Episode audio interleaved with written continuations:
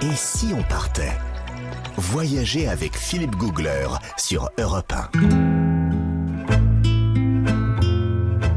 En Argentine, il y a un endroit exceptionnel. Un lieu qui s'offre d'un coup et qui m'a laissé bouche bée, sans voix. Ce sont à mes yeux les plus belles chutes du monde, les chutes d'Iguassou. Mon histoire avec les chutes d'Iguassou n'avait pourtant pas très bien commencé. C'était lors d'un tournage des trains pas comme les autres. Voir les chutes d'Iguassou, ça faisait partie de mes vieux rêves. Un de ces endroits de la planète que je devais absolument aller humer, respirer. Des heures de vol, de train, de bus. J'arrive le soir, pas très loin des chutes, mais il fait déjà nuit. Impossible d'aller directement au spectacle.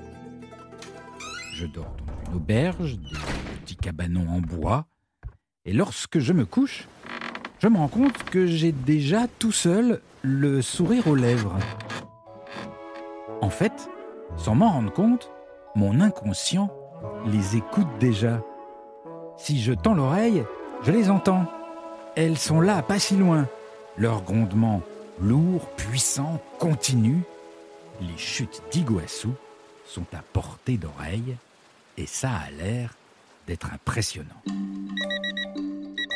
Après une nuit paisible, je me lève à l'aube, car on m'a dit que le meilleur moment pour voir les chutes, c'est au lever du soleil. Je me mets en route et je remarque que... Eh ben, rien. Rien du tout. Le grondement sourd n'est plus là. Je me dis que c'est sûrement dû au sens du vent, il doit y avoir des jours avec et des jours sans. J'avance, je marche à travers une jungle sur un sentier escarpé, j'écarquille les yeux, j'essaye de voir à travers les arbres, et tout à coup il y a comme une, percée à travers la végétation, une percée qui donne sur une sorte de petit canyon en contrebas, et la falaise d'en face est comme marron-gris avec un petit filet d'eau qui tombe du sommet de la falaise. Je me dis que non, les chutes d'Iguassou, ça ne peut pas être ça.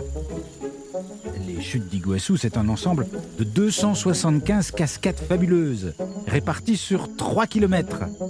Peut-être que la première n'est pas si fabuleuse. Je marche donc encore, j'explore les sentiers, je monte au point de vue général, et là, déception, je dois me rendre à l'évidence, les chutes ont l'air à sec. Alors je discute avec un Argentin qui connaît bien le coin. Il me dit Oh, tu sais, ça arrive. Ça dépend des Brésiliens. Alors je connais bien les bisbilles historiques entre Argentins et Brésiliens, donc je me dis que ça doit être une blague. Non, non, non, non. Les chutes sont juste à la frontière entre l'Argentine et le Brésil. Et le fleuve Iguassou, avant les chutes, en amont, il est côté brésilien. Et bien sur le fleuve au Brésil, il y a des barrages. Et les Brésiliens, parfois, ils coupent le robinet, ils ferment un peu les barrages. Et voilà le résultat. Je n'en reviens pas. On pourrait donc couper le sifflet, comme ça, aux chutes parmi les plus impressionnantes de la planète. Ah vraiment, tu sais, tu te rends pas compte, mais il y a quand même pas mal d'eau qui passe là. Reviens demain, ou après-demain, ou le jour d'après. Peut-être que les Brésiliens te feront plaisir. Un jour passe, deux jours, pas de changement. Et le troisième jour, miracle. Le son des chutes est revenu. Je l'entends de mon lit. Je file voir le spectacle et là, dans une jungle tropicale percée de raies de lumière, dans une ambiance de matin du monde, apparaissent des cascades. Des cascades fantastiques, par dizaines. Des cascades puissantes, jaillissantes. Certaines montent jusqu'à 80 mètres de hauteur. C'est tout le fleuve Iguassou qui s'effondre sur un front de près de 3 km en une succession de cataractes tonitruantes. Il y a des sentiers vertigineux qui m'amènent au ras des chutes et chacune est un nouveau spectacle. L'ensemble des chutes d'Iguassou déverse jusqu'à 6000 tonnes d'eau par seconde. C'est phénoménal, magique. L'ambiance est unique. Et ça y est, le rêve est là, sous mes yeux. Il fallait juste attendre, être patient, comme pour tous les rêves. Et si on partait 1, Philippe Googler.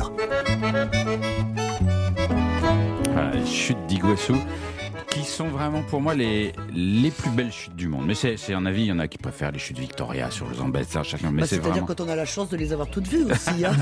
Je les ai pas sinon, toutes vues bon. encore. Oui, c'est ça. Mais, euh, mais celles-là. C'est c'est un peu compliqué pour y aller. hein, C'est Oui. un peu perdu.